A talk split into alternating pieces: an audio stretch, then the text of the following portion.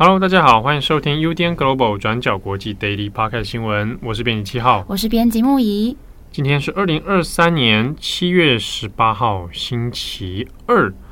好，今天也是带来两则国际新闻。首先，我们还是把焦点再拉回到乌俄战争，关于粮食的问题。好，俄罗斯在七月十七号宣布要退出原本参与一年的黑海粮食协议。这个协议允许了乌克兰可以通过黑海安全航运走廊来出口粮食。那大家知道，乌克兰是全球最主要的粮食出口国之一。那过去向世界全球市场供应的粮食，平均每一年就大概有四千五百万吨这么多。但是去年二月，俄罗斯入侵乌克兰之后，就封锁了乌克兰多个黑海港口，那也大大的影响了粮食出口，导致全球谷物价格飙涨。那为了确保全球粮食供应不会受到俄乌战争的影响，在去年七月的时候，俄罗斯跟乌克兰在联合国以及土耳其的斡旋之下，就达成了这个粮食协议。这个协议允许乌克兰在三个主要的港口向世界各地出口谷物和其他食品，像是玉米啊、小麦、葵花籽油等等，来缓解全球粮食危机。那这三个主要港口分别是乌克兰最大的奥德萨港、切尔诺莫斯克港，还有南方港。那粮食协议在这一年的实施成效如何呢？原本乌克兰在战争开打之前，平均一年会向世界各国出口四千五百万吨的粮食。那根据联合国的数据，在签订协议之后一年之内，乌克兰从黑海出口的粮食也有达到三千两百八十万吨这么多。那协议也帮助了联合国世界粮食计划署救济了不少粮食短缺的国家，像是苏丹、阿富汗还有也门等等。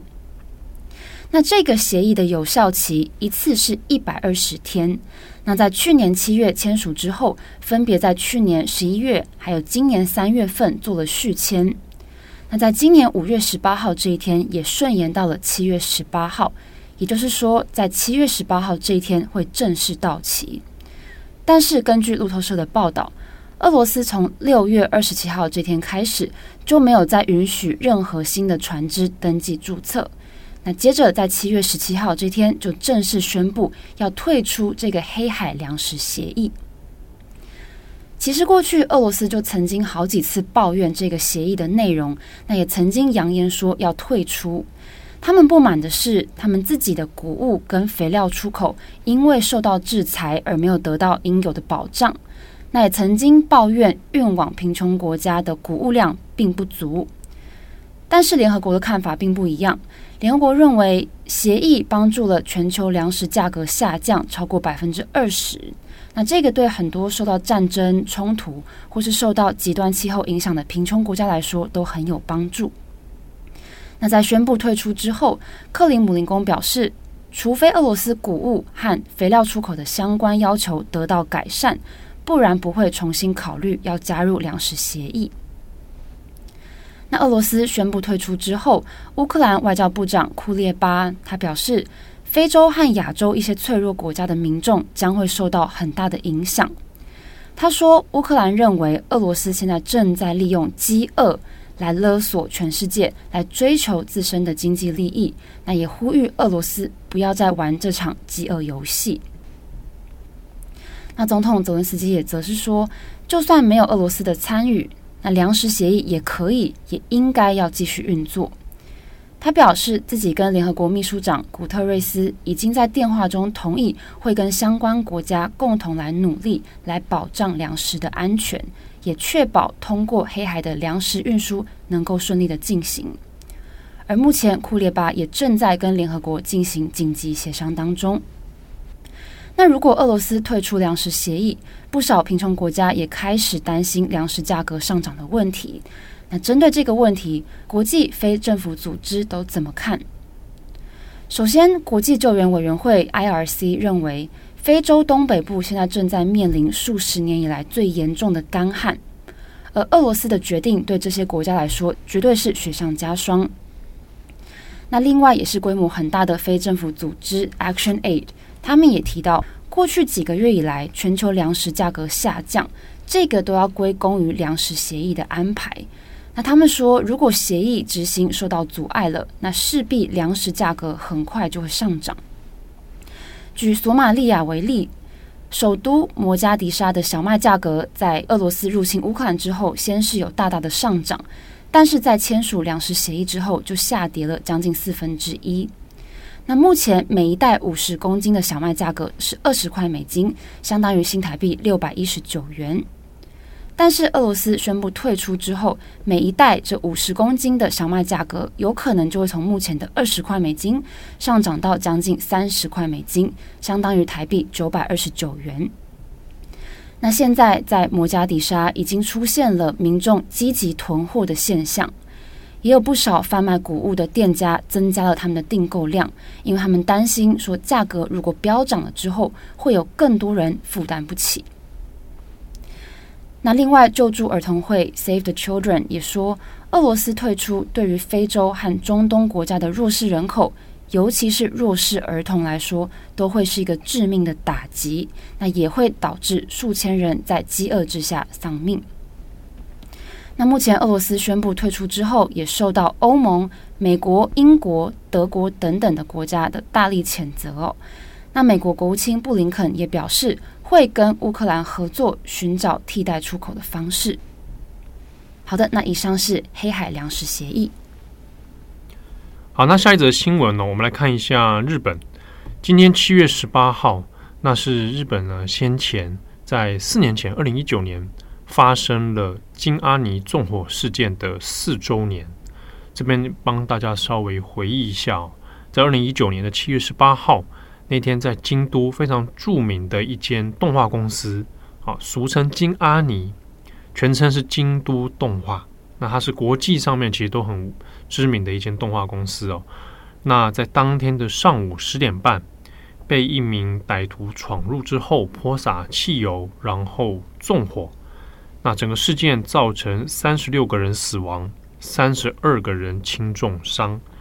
这个事情呢，是一九八九年日本进入平成年代以来最严重的一次纵火事件。那在二零一九年的时候呢，造成不只是日本社会的震惊哦，也包括国际上面，因为他们这个金阿尼动画公司的粉丝非常多，那其实国际上面也相当的震撼。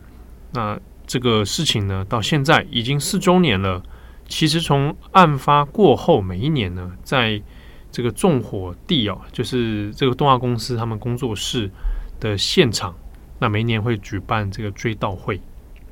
今天的上午十点半，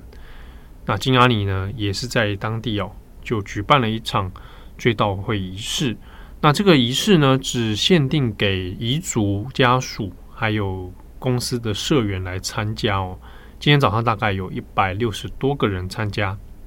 但是其实啊，因为京阿尼的事情实在太过震撼人心哦。其实每一年在这个时间点的前后，在公司的附近，其实都还是会有人自主性的来悼念，可能会放一些这个花束啊，或者是些这个卡片啊等等哦。好，那我们来看一下，因为事情已经经过了四年，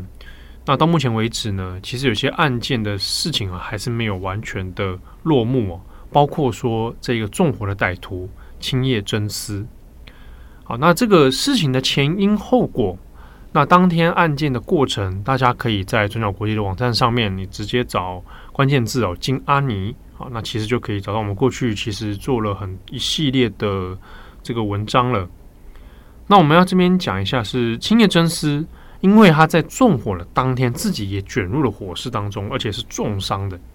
所以呢，后续的很多案情的调查啊，啊，警察的侦讯啊，等等啊，其实都有往后推迟哦。那也是要等到他的健康状况恢复之后，那才能够来进行。所以他其实整个案件的进度比较拖延了一些哦。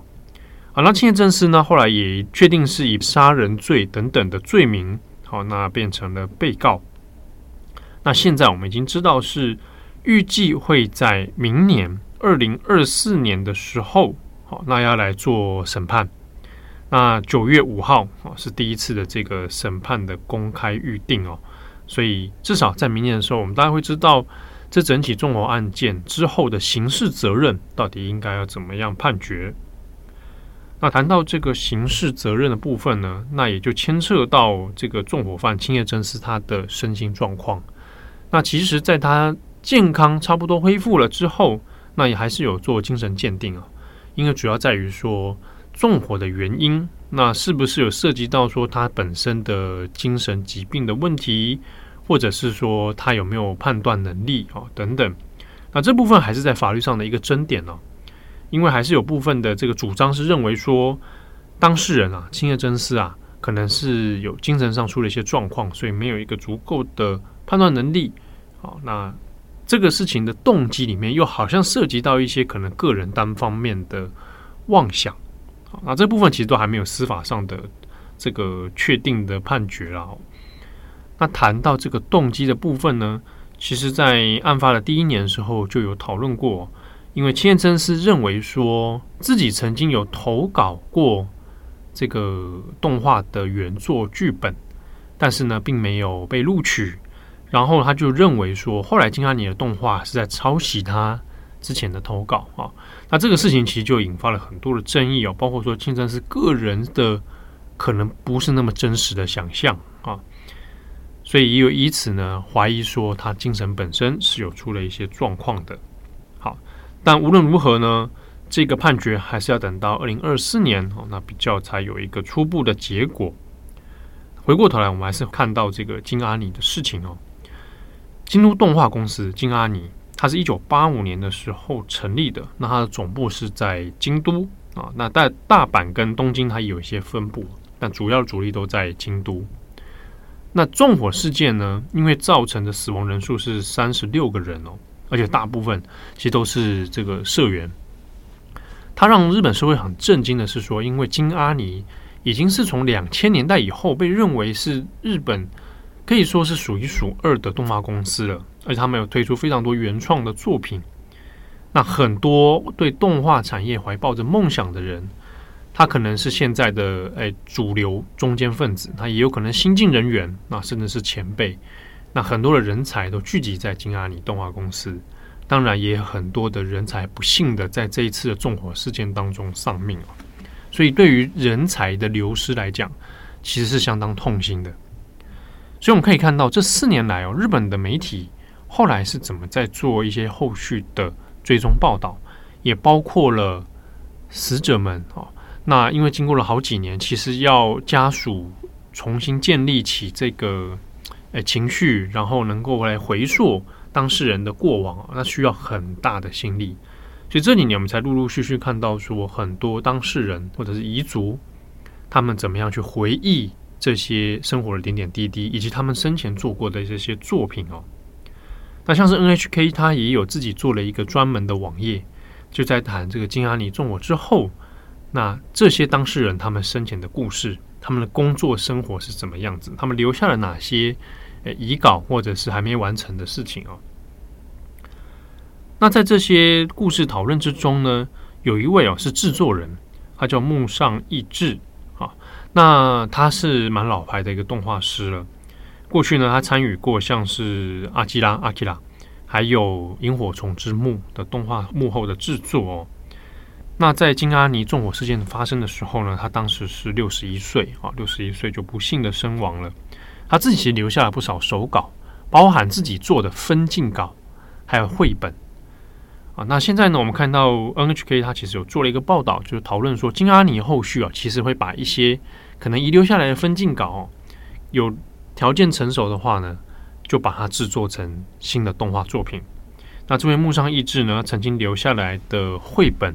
跟分镜图，那现在已经确定会帮他完成，那来做一个新的，可能差不多十五分钟左右的一个短片动画。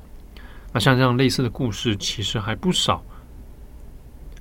那经过了四年，一直到今天，其实金阿尼动画公司的周边哦，他们的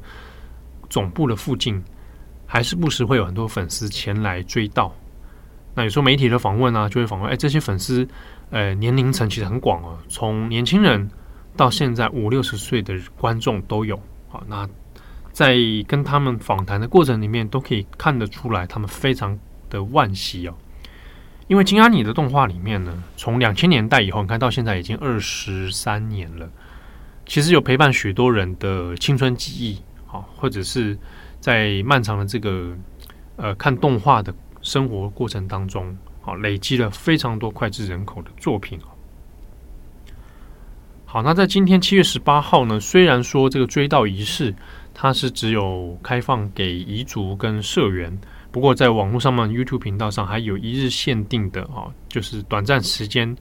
这个追悼仪式限定的这个 YouTube 频道啊。那在今天过后，它其实就会关闭了。那我们从这频道上面呢，其实也可以看到很多来自不只是日本，还有世界各地的粉丝跟支持者那留下的讯息。那这些讯息呢，其实也对很多当事人或者是啊，可能你也是金阿里的粉丝、观众群，好、啊、支持者，